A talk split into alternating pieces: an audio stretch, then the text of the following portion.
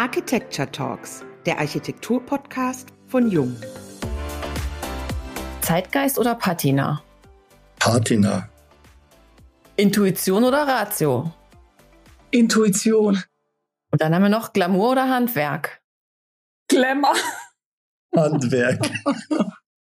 okay, ich sehe schon, ihr seid euch echt einig. Super. Herzlich willkommen. Beim Bauen im Bestand schlägt unser Herz höher. Das sagen Dorothee Meyer und Andreas Otzmeier vom Büro Meierei Innenarchitektur und Design aus München. Und ihre Projekte, die sprechen für sich.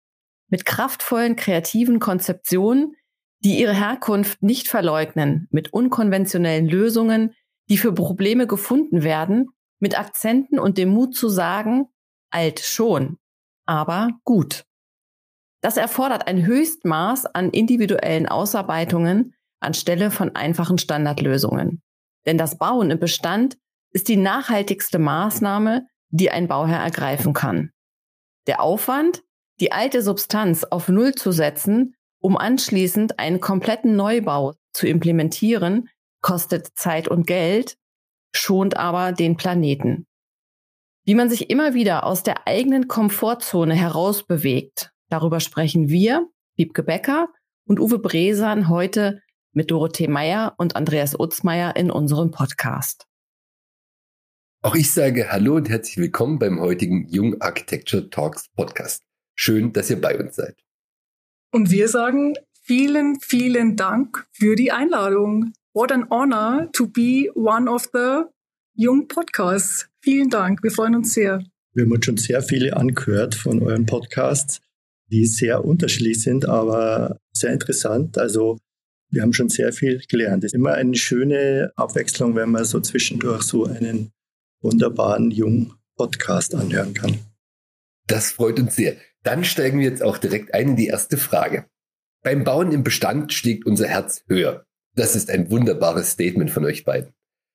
Was fasziniert euch aber konkret am Bestehenden? Der Genius Lozi. Also im Studium musste ich mal so ein kleines Referat halten und da war ich ja ganz frisch noch. Und dann bin ich eben in dieses Wort Genius Loci eingestiegen und es ist schon, wenn ein Gebäude einfach schon eine Geschichte hat, eine längere Zeit steht, Höhen, Tiefen gehabt hat, vielleicht mal vernachlässigt wurde, baufällig wird oder so, das prägt ein Gebäude und das fühlt man auch. Es ist einfach ganz was anderes, so ein Gebäude, auch wenn es jetzt hässlich ist, mit so einem Gebäude zu arbeiten, als auf der grünen Wiese mit etwas, was im Prinzip noch nicht da war. Ich würde da gerne ergänzen. Das eine ist die Geschichte, die das Gebäude inhaliert hat. Das andere ist aber auch die Geschichte, die das Gebäude nach außen kommuniziert. Also das heißt, es ist auch ein Landmark, egal ob es hässlich oder schön ist, aber es ist ein gelerntes Umfeld. Und es hat einen Charakter, der vielleicht den Nutzen ändert, es hat Handicaps, die man überhaupt nicht brauchen kann, die einen zwingen, quer zu denken, die einen zwingen, jenseits der Norm und der Schiene des Gelernten zu denken und dadurch kreative Gaps aufmacht, die man so jetzt, wenn man ein weißes Blatt Papier hätte, gar nicht denken müsste und auch nicht denken würde. Das heißt, der Bestand mit seinen Zwängen und seinen Nöten generiert auch immer neues Kreativpotenzial. Es macht es zwar mühsam und teuer, aber auch einzigartig im Ergebnis. Und das ist das, was uns so kitzelt. Einfach aus diesen alten, schlafenden Schätzen wieder neue Dinge zu machen, die einen neuen Wert haben, ohne dass wir das Alte komplett wegradieren und auch das Alte mit aufrechterhalten, eben auch weitererzählen. Jetzt würde uns an dieser Stelle natürlich interessieren, wie geht ihr da vor? Also habt ihr da eine bestimmte Taktik, einen bestimmten Zugang, wenn ihr diese alten Gebäude anschaut? Wie gelingt es euch, die Zeitschichten des Raumes freizulegen, sie zu lesen und dann vielleicht auch, wie entstehen die Ideen, diese Zeitschichten neu zu kombinieren? Also wir haben kein grundsätzliches Konzept, wie wir an die Sache rangehen. Also es ist oft auch so, dass man sich natürlich erst erstmal die Räume anschaut und sich einfach mal reinfühlt, sich inspirieren lässt. Wenn es jetzt wirklich ein historisches Gebäude ist, kann man natürlich mal auch nachlesen, wo kam es her? Wer hat es baut? Was ist die Geschichte? Gibt es Schichten, die man ablesen kann? Oder muss man sich da, was er sich auch an die Baugeschichte irgendwie erinnern, dass er sagt, okay, ist aus dieser Zeit, dann müsste es so oder so gewesen sein. Also oft ist es vielleicht auch beim Gebäude nicht mehr ganz ablesbar. Da gibt es jetzt kein echtes Konzept. Am Anfang muss man erstmal reinfühlen und ein bisschen recherchieren einfach, dass man so eine Basis an Wissen bekommt und so ein Sockel sich baut, auf dem man dann aufsetzen kann. Das andere, was auch dazu gehört, ist natürlich der Nutzer. Also sprich, ein Haus ohne Nutzer ist ja erstmal nur Substanz, also hat ja noch keine Seele oder ist einfach nur Zeug. Und der eine Impulsgeber für das, wo die Reise hingeht, ist das Gebäude mit der Geschichte und die andere Impulsquelle ist der Nutzer mit dem, wo möchte er denn mit dem Gebäude hin? Und diese zwei Impulse versuchen wir zusammenzulegen und dann auch den Spagat zu sagen, okay, und zu den beiden Komponenten kommt noch unsere dritte Komponente, die Vision dazu, nämlich das, was sich der Bauherr nicht vorstellen kann. Also wir sind dann total happy, wenn der Bauherr das bekommt, was er will, nämlich sein Gebäude weiterentwickelt. Und wenn wir es aber schaffen, den Bauherrn an die Hand zu nehmen und zwei Meter weiter zu führen, als wie seine geistige Horizontgrenze von dem war, was er sich vorstellen konnte, dann haben wir alle großen Spaß, weil er dann dieses Unexpected erreicht, dass er sich vorher nicht vorstellen konnte, das bekommen hat, was er wollte und zusätzlich noch diesen Überraschungseffekt, diesen Bonus, dass er selber noch täglich sich staunen und freuen kann über das, was man aus so einem alten Kassen auch rauskitzeln kann. Wie gelingt euch das, da die Bauherren an die Hand zu nehmen, über diese Grenze hinauszuführen und zu dieser Vision, die ihr dann schon in dieser Entwicklungsphase für euch gefunden habt, auch zu übertragen? Verführen. Ich würde sagen, verführen. Verführen mit viel Material, mit viel Ausdauer, mit viel Geduld, mit vielen Moodboards, mit vielen Ermutigungen, mit vielen guten Beispielen und auch mit bisschen einer Provokation, einfach auch diesen sportlichen Ehrgeiz zu sagen, bau dir was Individuelles, bau dir was, was dein Charakter hat, bau dir was, was dir entspricht, bau dir eine Persönlichkeit, die dich widerspiegelt und sei mühsam damit, weil du bist einzigartig. Bau nichts von der Stange, weil dafür sind wir die Falschen. Da gibt's andere Leute, die einfach super von der Stange planen, da wo es sein soll. Wir sind die Richtigen, wenn du was Individuelles brauchst. Dann haben wir totale Lust, dich an der Hand zu nehmen und dich weiter zu geleiten. Und natürlich ermutigen wir die und fordern die auch natürlich sowohl teilweise budgetär, aber auch ja intellektuell oder kreativ, sich auf Dinge einzulassen, die vielleicht ein bisschen so over the top sind im ersten Anlauf und die dann aber eigentlich total glücklich sind. Da gibt's so eine nette Anekdote, die will ich vielleicht kurz einflechten. Wir hatten ein Hotelprojekt und da waren wir dann bei der Einweihung eingeladen und dann kam der Top-Verkäufer, Manager, die verkaufen ja dann immer Fläche und Raum und Veranstaltung. Und der hat dann gesagt, Frau Meier, ich fand das so schrecklich, was sie uns am Anfang präsentiert haben, als wir das von dem Hoteldirektor gesehen haben. Ich habe schon gedacht, ich muss kündigen und ich war nicht der Einzige. Und jetzt würde ich sie am liebsten auf den Arm nehmen, weil ich finde es so großartig, was sie hier geschaffen haben. Und es war für mich so wirklich berührend, weil das genau dieser Punkt war von, du kannst es nicht vorstellen und nur weil du es jetzt nicht vorstellen kannst, heißt es nicht, dass es nicht gut ist. Und dieses Verführen und dieses aber auch aushalten, mit diesem Wachstumsprozess, da haben wir natürlich als Gestalter einen totalen Vorsprung, weil wir machen ja nur Gestaltung, also im Schwerpunkt. Das heißt, wir bewegen uns in dem Gewässer viel sicherer als wie ein Bauherr, der in seinem Leben zweimal, einmal baut. Der ist natürlich total gefordert und dieses Vertrauen aber auch aufzubauen, dass er da mitgeht, das ist so, glaube ich, die Kunst der Stunde, die auch teilweise viele Nerven kostet und auch nicht immer bezahlt ist. Das ist auch ganz klar. Und es ist halt auch so, wir sehen uns da natürlich als Innovator, dass wir was Neues machen. Wir sehen uns aber auch ganz stark als Dienstleister. Also es ist nicht so, dass es einen Meiereistil gibt, also dass wir irgendwie mit einem bestimmten Art von Arbeit, dass das ablesbar ist und dass uns jemand buchen kann aufgrund, dass er sagt, genau das will ich, weil die machen immer das Gleiche, sondern wir versuchen eigentlich immer auch ganz stark auf den Bauherrn zuzugehen und auf den einzugehen und eben aus diesem Anspruch unseren Gestaltungsanspruch und den Anspruch des Bauherrn oder wo der herkommt, in seiner Geschichte daraus etwas Neues zu stricken, das aber dann wirklich auch individuell nur auf ihn zugeschnitten ist. Das ist so die Idee. Ich wollte gerne nochmal sagen, dass das einfach so fantastisch klingt, wie ihr das schildert mit der großen Begeisterung. Das ist wunderbar. Und ich würde jetzt auch zu unserer nächsten Idee kommen, Uwe. was wir ja gefunden haben, was die liebe Doro gesagt hat. Oder hast du jetzt noch eine Ergänzung?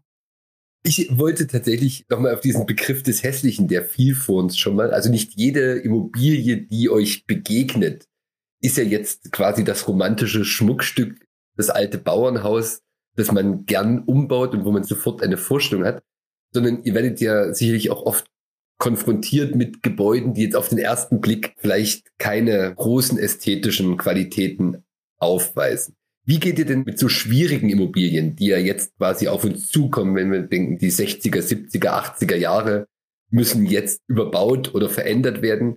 Wie geht ihr dann eben auch mit diesen weniger bildstarken Immobilien um? Das ist ganz, ganz wichtig, was du gerade gesagt hast, Uwe, weil es geht einfach darum, dass wir alle, also auch wir Gestalter, einsichtiger werden zum Thema, was ist denn schön und was ist denn Glamour und was ist Glitter.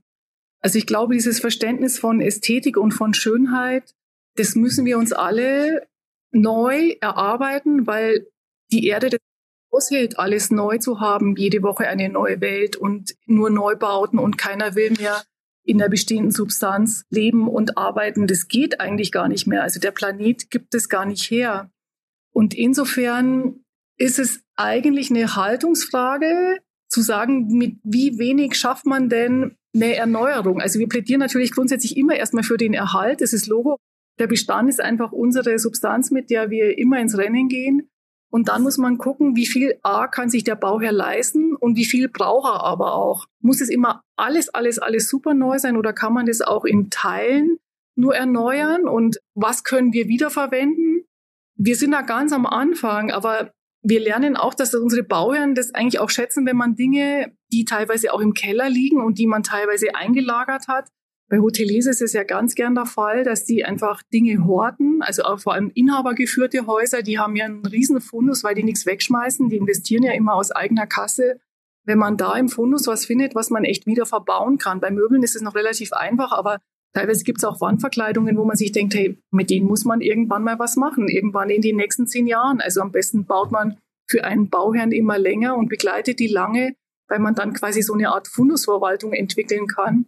Aber grundsätzlich ist es so, dass wir eigentlich uns auch wieder mit einer Hässlichkeit arrangieren wollen. Also man erkennt das Schöne in erster Linie, wenn was Hässliches daneben steht und das Stadtbild und das Ortsbild lebt total durch diese Kontraste. Es wäre wahnsinnig langweilig, wenn alles super schön wäre, stellt euch das mal vor, alles wäre toppi toppi, es gäbe nur super Kneipen, es gäbe nur super Häuser. Das hässlichste, was rumlaufen würde, wären du und ich und ihr. Also, weil niemand schön ist. Also nicht so schön, wie dann die Bildästhetik das eigentlich erfordert und wie alle gepimpten Bilder sind und diese gezüchtete Ästhetik, die wir im Moment erleben, ist eigentlich ein totaler Fatalismus, weil Kontinuität und Lebensläufe, auch Lebenszyklen, völlig natürlich sind und das Altern eigentlich wieder kultiviert werden muss. Und zum Altern gehört natürlich auch dieses Thema, dass eine Epoche zu Ende geht. Also warum finden wir Häuser bis 1930 super? Ab 1930 finden wir es gar nicht mehr schön, weil dann sind es Nachkriegshäuser, dann sind 60er Jahre Häuser. 80er geht ja überhaupt nicht, 90er um Gottes Willen und kaum hast fertig baut, ist schon wieder alt. Also diese Idee, dass eine Stadt aus den unterschiedlichen Epochen entsteht und auch Innenräume aus unterschiedlichen Epochen entstehen, bei den Innenräumen hat sich das schon ein bisschen etabliert. Es gibt diesen Möbelmix. Da hat man schon ein bisschen gelernt, aber das darf jetzt weitergreifen und man darf nicht sagen, entweder ist es ein Altbau bis 1930, dann ist super und alles, was die letzten 100 Jahre war, das schmeißen wir weg, das geht nicht. Und das heißt, ich glaube, es ist wichtig zu lernen, dass alle Zeitepochen ihre Bedürfnisse artikulieren dürfen und dass wir die auch ablesen wollen. Man sollte nicht alles schleifen, damit alles entweder ganz alt oder ganz neu aussieht. Also dieser Mut zur Epoche, glaube ich, ist total wichtig. Und wenn es dann alt genug ist, in 100 Jahren, ist auch ein 1960er Jahre Bau wieder super. Zumal die 50er Jahre wahnsinnig gute Grundrisse hatten. Also die Wohnungen, die sie in den 50er Jahren gebaut haben oder die Mietshäuser, die sind einfach super geschnitten. Da ist die Substanz nicht so toll, klar, aber die Schnitte sind ökonomisch fein. Da sind die Treppenhäuser auch noch schön gemacht mit guten Materialien, schlicht, super sanierbar. Da hat auch die leise Qualität sehr, sehr hohen Stellenwert. Das ist jetzt nicht High-Gloss-fähig, also klar, aber es ist ein gutes Mittelmaß, das eigentlich so ein Land gut tragen kann. Es lebe die Patina, mhm. die uns das Altern bringt. Genau. Das hast du mal in einem Interview gesagt. Ist das ein Traum für die Kreativen oder eher dann eine Herausforderung oder Albtraum für die Bauherren? Ich glaube sowohl als auch, weil gebaut oder erneuert muss ja werden in Teilen, weil die Technik eigentlich versagt. Also das Gebäude selbst, das Mauerwerk, das kann man alles super sanieren. Das, was das teuerste ist, ist immer die Sanierung der TGA-Geschichten. Und das muss man natürlich austauschen, weil wenn die Heizung nicht mehr geht und die Leitungen Lochfraß haben, dann muss man gebäudetechnisch ganz viel Geld in die Hand nehmen, ohne dass man was sieht. Und das frustriert natürlich die Bauherren. Sie geben wahnsinnig viel Geld aus, damit die Technik wieder stimmt. Und danach sieht man gar nichts. Das, was dann dekorativ oder vom Innenausbau draufkommt, ist vom Budget her immer viel leichter darstellbar als die ganze Haustechnik, die da zu erneuern ist.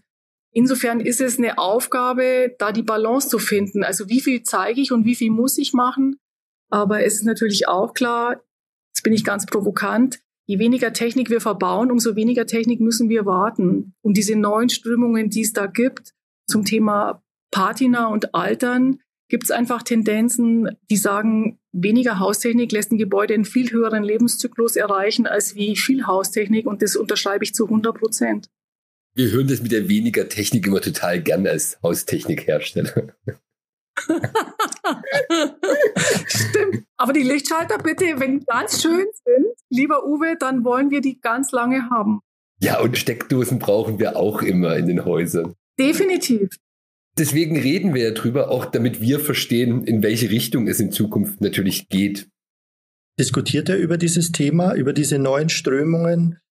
Also man muss da auch eine Haltung entwickeln, denke ich mal. Wenn es jetzt wirklich Strömungen gibt, auch wenn es kleine Strömungen sind, die sagen, okay, man könnte auch mal anders denken, dann werdet ihr da wahrscheinlich auch drüber diskutieren, sage ich mal, als Technikunternehmen wir diskutieren darüber und wir haben auch so Sachen wie also Aufputzgeräte und alles Mögliche im Programm. Andererseits gibt es natürlich auch einen immer höher werdenden Anspruch an Komfort. Also es gibt so zwei Richtungen, glaube ich, in der zeitgenössischen Planung. Also die einen, die es immer einfacher machen wollen und die anderen mit diesem Komfortgedanken, dass ich also alles irgendwie von meinem Handy aus steuern muss. Und wir müssen da, glaube ich, als Hersteller immer an beiden Enden mit dabei sein und müssen uns die Wünsche tatsächlich unserer Kunden immer anhören und das dann auch versuchen zu realisieren. Ich würde da schon noch auch einen anderen Aspekt oder zwei eigentlich mit reinbringen. Da haben wir einerseits diese zwei Tendenzen. Auf der anderen Seite haben wir das große Glück, dass wir ja den Designklassiker haben, LS 990, seit mehr als 50 Jahren in seiner Form unverändert und reduziert, aber in der Technik weiterentwickelt.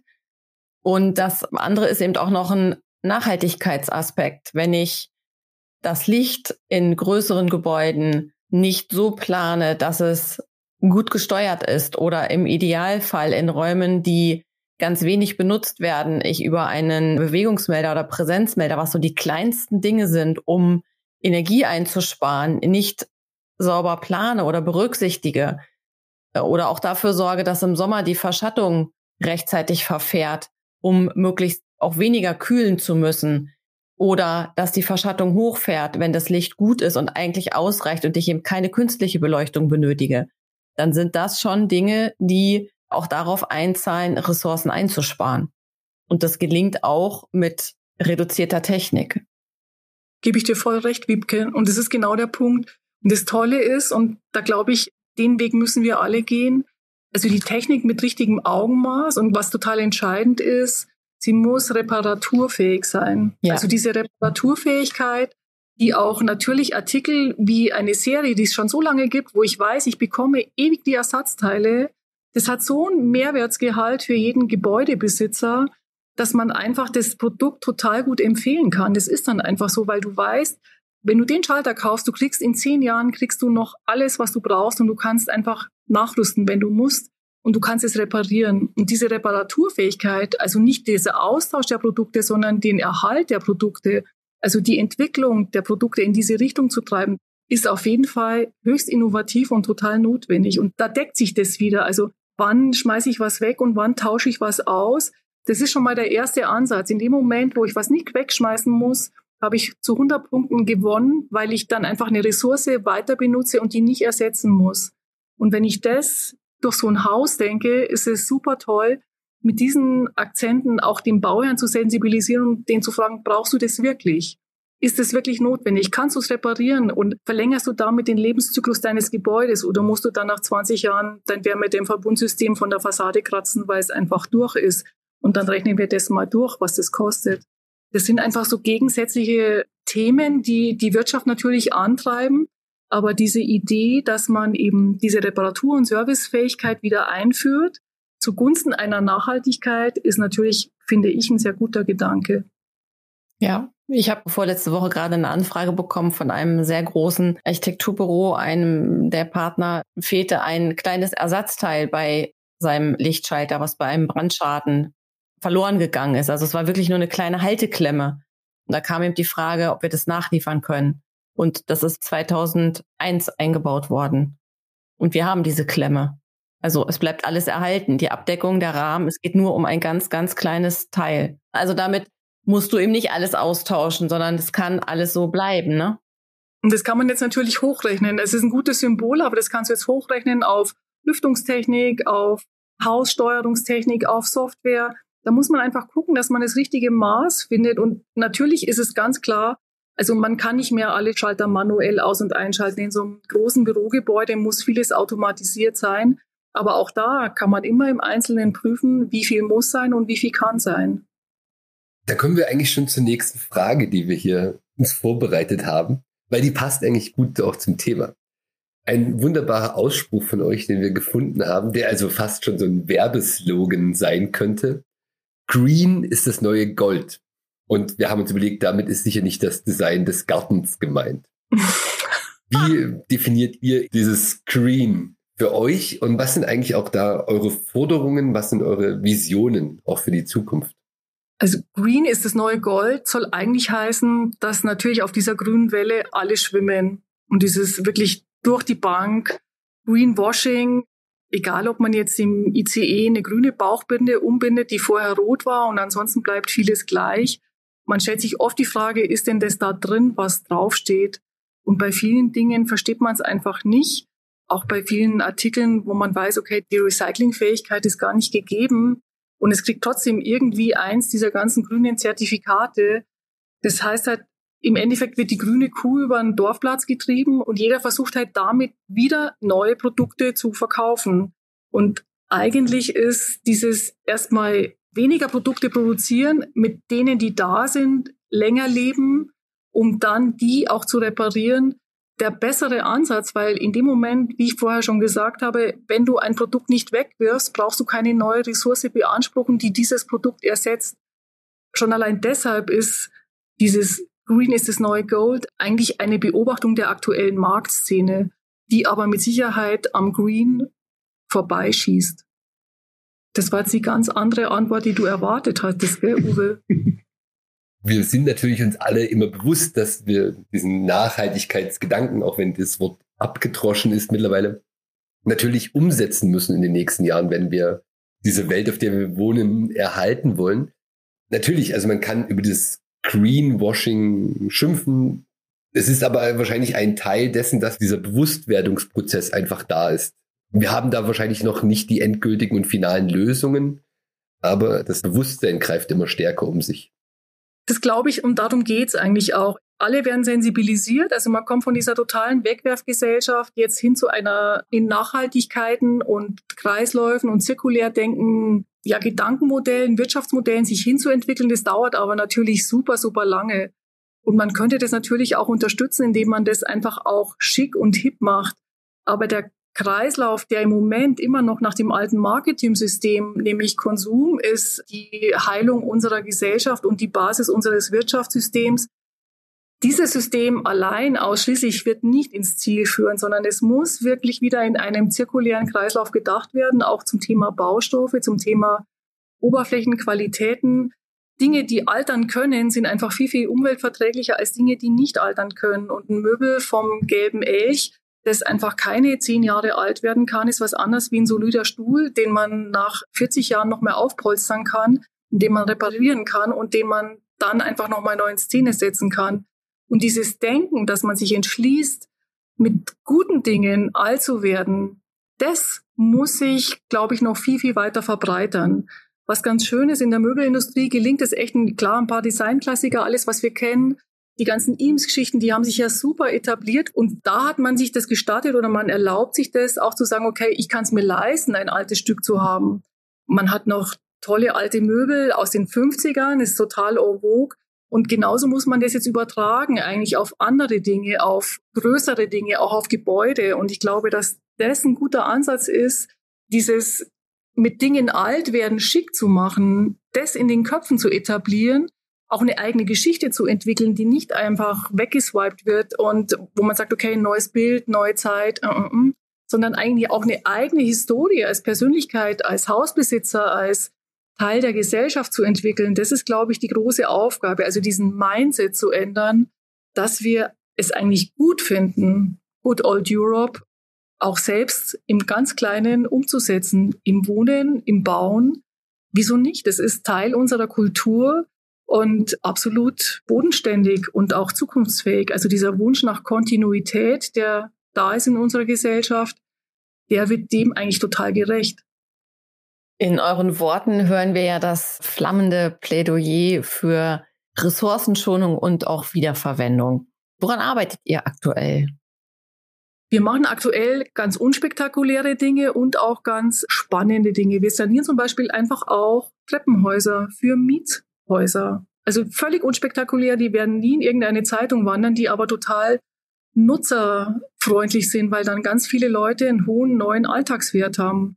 Auf der anderen Seite dürfen wir gerade ein Gebäude, ein Gebäudeensemble bearbeiten, das schon zwei Stilepochen, nämlich 1925 und 1994 miteinander vereint.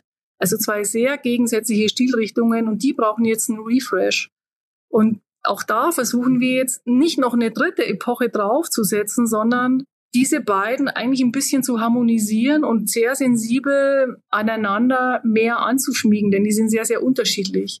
Wir können da nicht drüber sprechen, was es ist, ist auch gar nicht so wichtig, aber diese Aufgabe dieses wirklich sensiblen Umgangs mit dem Bestand und dem Erhalt und dem Hingucken, was ist da, was kann bleiben, was muss weg, das ist wirklich unser täglich Brot an der Stelle und fordert uns auch komplett. Also manchmal wissen wir auch selber nicht, wie es ausgeht, die Reise. Man sieht was und sagt, oh Gott, und dann so, oh ja, und dann, okay, let's go. Das ist einfach der Prozess, in den man auch hineinwachsen muss. Es ist ganz selten, dass ein Gebäude kommt, das super aussieht und das noch toller werden soll, sondern die Gebäude kommen eigentlich immer, weil sie echt hilfsbedürftig sind. Und dann schneidern wir denen einen neuen Anzug. In dem Fall ist es sehr spannend, weil der alte Teil ist ein wirklich schönes, altes 20er-Jahre-Gebäude und der neue Teil ist ein astreines 90er-Jahre-Gebäude mit gebohrten Trägern, mit solchen blauen Kugeln, wo irgendwelche Sachen drauf, also so richtig wie man in den 90ern eben diese Idee, Gestaltung nochmal aufzugreifen, wo man sich oft schon an den Kopf gelangt hat. Wir haben ja auch schon in den 90er Jahren geplant, wo man teilweise auch sowas geplant hat weil man eben auch diesem Zeitgeist gefolgt ist. Und wenn man das jetzt so sieht, diese beiden Epochen in einem Haus vereint, ist es wahnsinnig spannend, dort zu überlegen, wie man denn da jetzt nochmal Hand anlegen soll. Ein drittes Mal. Ganz leise, total leise muss das sein und ganz dezent. Also man soll es eigentlich gar nicht wirklich merken, dass da jetzt nochmal eine Epoche drüber gelaufen ist. Und natürlich schluckt man da erstmal, weil eigentlich ist das genauso ein Ding, was sagt, oh no, als wir studiert haben, haben wir so gebaut. und dann muss man es einfach nochmal angucken und dem die Chance geben, in der Hochwertigkeit eine gute Altbauimmobilie zu werden. Zwar erst in 40 Jahren, aber wenn wir das jetzt zerstören, dann kann das nie ein 90er Jahre Unikat bleiben. Und das soll es aber, weil die Hochwertigkeit so gut ist, dass es diese Epoche jetzt dokumentiert, erhalten, gebaut, wiederbelebt werden soll. Und das ist die große Aufgabe, einfach auch mal einen Schritt zurückzutreten und sagen, ja, das Masterpiece ist schon da, aber wir geben dem jetzt einfach nur einen Refresh. Wir setzen dem keine neue Krone auf. Und das ist, glaube ich, die Kunst, auch leise genug sein zu können, um die Dinge, die da sind und gut sind, zu respektieren. Das klingt hochspannend und wir werden das beobachten, was quasi dabei rauskommt, wenn da die 90er Jahre refreshed werden. Vielen Dank für den kleinen Einblick auch in euer aktuelles Arbeiten. Zum Schluss unserer Podcasts haben wir immer auch eine persönliche Frage. Diesmal ist es eine Frage, die mich vor allen Dingen interessiert. Ihr macht ja viel im Hotelbau. Jetzt würde mich interessieren, hättet ihr denn noch für den Sommer eine Reiseempfehlung und die passende Hotel- oder Unterkunft-Empfehlung? Beziehungsweise wo zieht es euch diesen Sommer selber hin? Es gibt am Kalterer See das Hotel Ambach. Das ist auch so ein 70er Jahre Betonbau. Und der interessiert mich schon sehr lange. Den würde ich mir gerne anschauen. Einfach auch die Historie zu studieren. Und bestehende Hotels gibt's echt so viele, die ich gerne sehen würde, weil die alle eine ganz tolle Geschichte erzählen. Und ehrlicherweise sind es gar nicht so sehr die nagelneuen, die uns anziehen, sondern eher so die, die so in der zweiten Reihe stehen, die so ein bisschen leiser sind, die nicht high gloss sind, sondern die, die man so entdecken muss. Und das wäre eins davon, das fällt mir auf die Schnelle ein. Vielleicht fällt mir noch eins ein, dann erzähle ich das später noch. Also es ist ja so, dass man gerne mal in Häusern oder in irgendwelchen tollen Gebäuden Zeit verbringen wollen würde. Und was ich herausgefunden habe, dass man in dem Haus Scharum in Berlin, ein wahnsinnig schönes Gebäude aus den 50ern, glaube ich, dass man dort übernachten kann. Also man kann das mieten. Das ist auch sowas. Also in so einem Klassiker mal zu wohnen mit so einer alten Küche, die eben dort das Neueste war mit so Schubern und so, dass man das wirklich mal eins zu eins nachfüllen kann was war modernes Leben in den 50ern. Sowas ist was wahnsinnig Spannendes. Und ich würde auch, das ist zwar kein Hotel, aber ich würde auch in dieser Cité in Marseille von Le Corbusier, das ist ein Wohngebäude, in dem würde ich auch wahnsinnig gerne mal schlafen, wobei das alles Privatapartments sind. Aber das ist auch ein sehr, sehr spezielles Raumgefühl, schon vom Einstieg her. Man kann es besichtigen, aber man kommt in die Wohnungen nur sehr schwer rein. Das würde mich wirklich auch interessieren. Le Corbusier selbst, natürlich großer heiliger Architekt, aber der Wohnungsbau ist schon sehr, sehr anspruchsvoll. Das wäre sehr spannend. Dann haben wir doch jetzt ein paar Reiseempfehlungen eingesammelt. Vielen, vielen Dank dafür. Vielen Dank für eure Zeit und vielen Dank für den Einblick, den ihr uns gewährt habt in eure Arbeitsweise. Und allen Zuhörern und Zuhörerinnen sagen wir bis zum nächsten Mal zur nächsten Folge der Jung Architecture Talks, dem Architektur-Podcast von Jung.